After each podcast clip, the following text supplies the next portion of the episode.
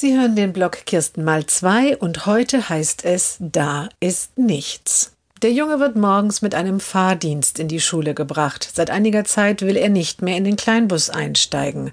Warum nicht, kann er nicht sagen, denn er spricht nicht. Die Mutter ist jetzt schon mehrmals mit der Beifahrerin aneinander geraten, weil diese ihn in den Bus gezerrt hatte.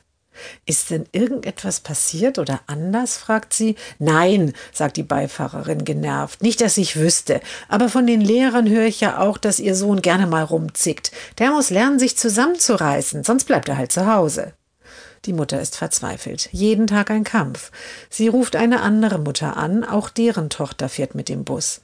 Kannst du sie mal fragen, ob sie eine Idee hat, was los ist? Nach ein paar Tagen meldet sich die Mutter. Da sitze jetzt immer ein anderer Junge neben dem Jungen, der ihm etwas ins Ohr flüstert.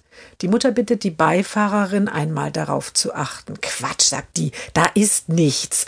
Manche Behinderte haben wirklich eine blühende Fantasie.